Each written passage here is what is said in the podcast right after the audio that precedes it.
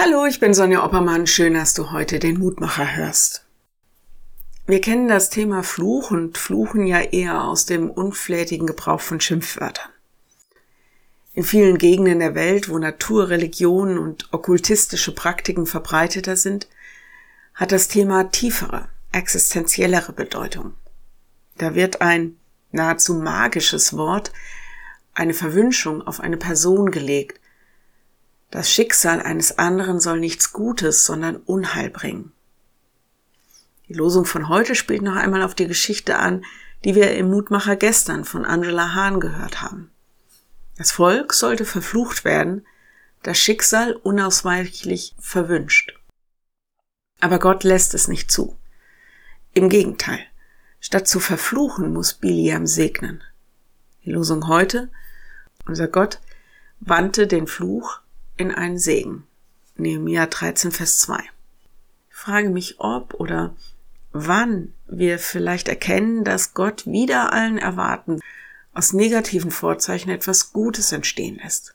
Dass unser Leben Segen erfährt, auch wenn wir das kaum noch zu hoffen oder zu glauben gewagt haben.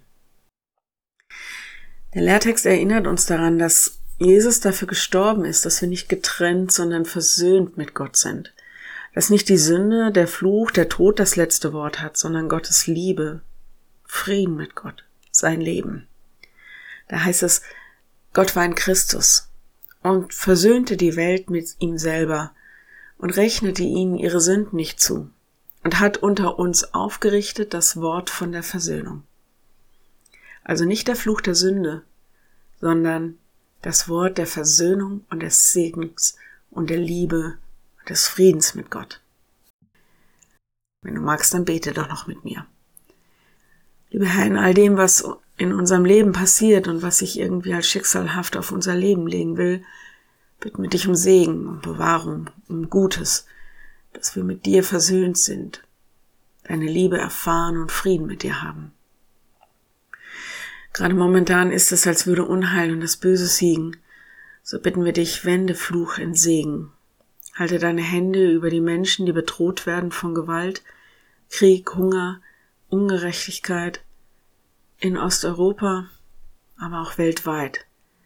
Hilf uns, dass wir selbst segnen, statt zu fluchen, und dass wir für andere zum Segen werden. Geh mit uns in unsere Zeit. Amen. Morgen ein neuer Mutmacher. Bis dahin. Bleib behütet. Tschüss.